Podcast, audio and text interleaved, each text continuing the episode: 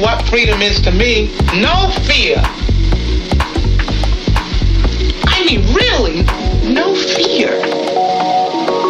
If I if I could have that half of my life, no fear. Lots of children have no fear. That's the closest way. That's the only way I can describe it. That's not all of it, but it is something to really.